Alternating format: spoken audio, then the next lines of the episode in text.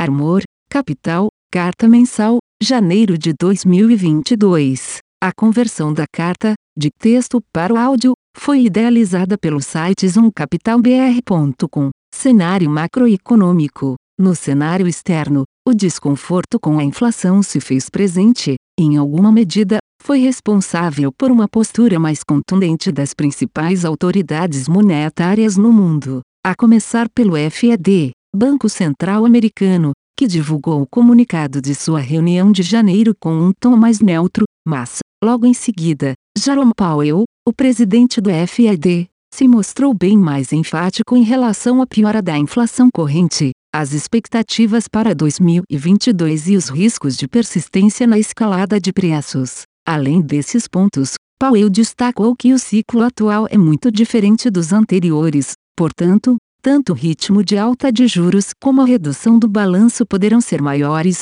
a depender da evolução dos dados. Tendo em vista isso e à luz do payroll de janeiro dos Estados Unidos, que superou o consenso de mercado e mostrou forte pressão salarial, um ajuste de maior magnitude ganhou probabilidade. O BOE, Banco Central Inglês, aumentou novamente sua taxa básica de juros e, apesar de ter sofrido críticas em razão do aperto orçamentário que as famílias do Reino Unido estão passando, deve seguir atuando, uma vez que dentro de seu board de nove diretores, quatro sugeriram uma alta ainda mais expressiva do que a que foi realizada. Em um cenário com características diferentes das duas economias mencionadas anteriormente, o BCE, Banco Central Europeu, também adotou uma postura mais hawkish. Lagarde, a presidente do BCE, reconheceu que as recentes surpresas inflacionárias preocuparam o Conselho e que a dinâmica se alterou. Houve sinalização, no comunicado da decisão de política monetária, de que juros poderão subir em 2022, algo descartado nas reuniões anteriores. Além da maior preocupação com a inflação global, somam-se as tensões geopolíticas que se acirraram no último mês, com destaque para o conflito entre a Rússia e os Estados Unidos. O embate entre as duas potências parece longe de acabar e impactará, desde o fornecimento de gás natural para a Europa, até a questão territorial entre China e Taiwan. No Brasil, os dados recentes de inflação superaram as expectativas do mercado e mostraram núcleos, que têm o objetivo de captar a tendência subjacente da inflação, bem pressionados. Em resposta a isso, o comunicado do Copom ressaltou que a recente alta de juros ainda não teve tempo de amenizar a inflação e sinalizou que reduzirá o ritmo de aperto monetário na próxima reunião. Esses dois fatores fizeram com que o mercado tivesse uma leitura mais dovish do posicionamento da autoridade monetária brasileira. Nesse sentido, esperamos mais uma alta de 100 pontos e outra de 50 pontos e, portanto, Selic terminal em 12,25% até final de 2022, tendo em vista nosso cenário de inflação de 5,6% majoritariamente explicada por uma inflação pressionada de serviços e núcleos. O âmbito fiscal, ameaçado por políticas eleitoreiras dos principais candidatos à eleição presidencial, tornou-se palco de novas disputas. Recentemente, Câmara e Senado apresentaram PECs que permitem a redução de tributos sobre os combustíveis, dentre outras benesses. Tal medida vai de encontro com acordado com Paulo Guedes e mostra mais uma vez o enfraquecimento da área econômica do governo em detrimento da ala política. O impacto aos cofres públicos poderá atingir 100 reais bilhões em 2022, ou seja, fica evidente um não compromisso com a lei de responsabilidade fiscal e caráter eleitoreiro dos projetos. Do lado da atividade econômica,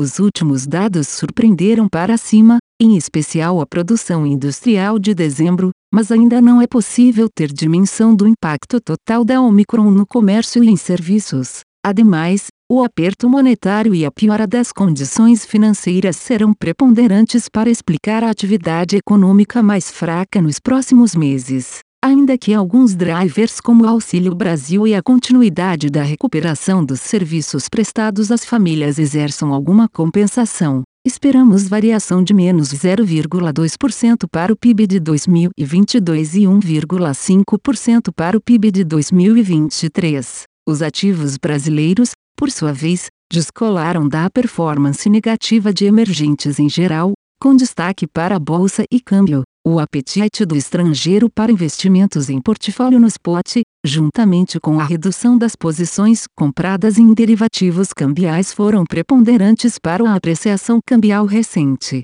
O cenário mais positivo para a China em termos de troca, tendo em vista os novos estímulos monetários, influenciaram a melhora de percepção do estrangeiro e favoreceu esse descolamento do cenário externo mais adverso. Por ora, a grande questão é se esse fluxo será resiliente ou não, pois, há elevado risco político, fiscal e eleitoral pela frente, cenário de recessão no fronte doméstico, além de um cenário externo muito mais desafiador do que se imaginava, dada a reversão mais rápida da expansão monetária nos países centrais. Comentário dos gestores: O cenário econômico local permanece incerto e desafiador.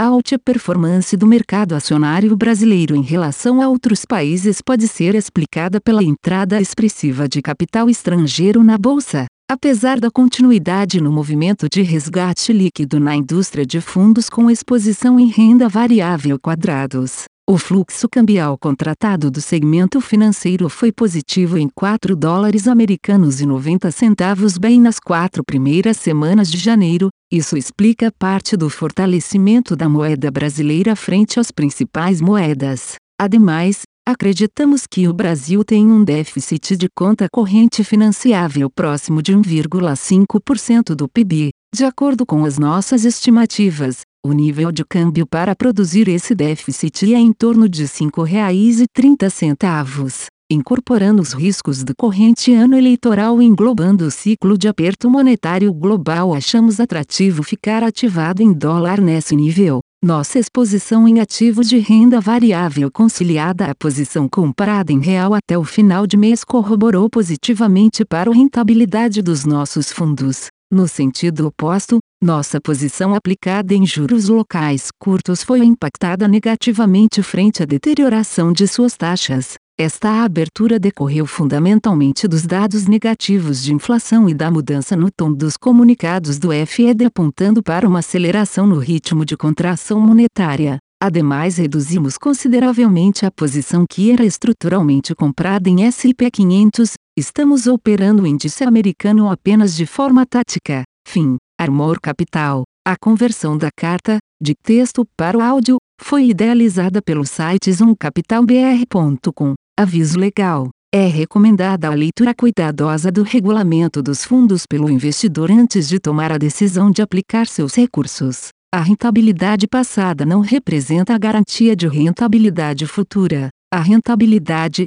quando divulgada, não é líquida de impostos. Fundos de investimento não contam com garantia do administrador, do gestor, de qualquer mecanismo de seguro ou fundo garantidor de crédito, FGC. Para avaliação da performance de um fundo de investimento, é recomendável a análise de, no mínimo, 12 meses. A gestora não se responsabiliza por quaisquer decisões tomadas tendo como base os dados deste documento. As informações aqui contidas têm caráter meramente informativo e não constituem qualquer tipo de aconselhamento de investimentos ou oferta para aquisição de valores mobiliários. Os investimentos em fundos de investimento e demais valores mobiliários apresentam riscos para o investidor. Os fundos de ações com renda variável podem estar expostos a significativa concentração em ativos de poucos emissores, com os riscos daí decorrentes.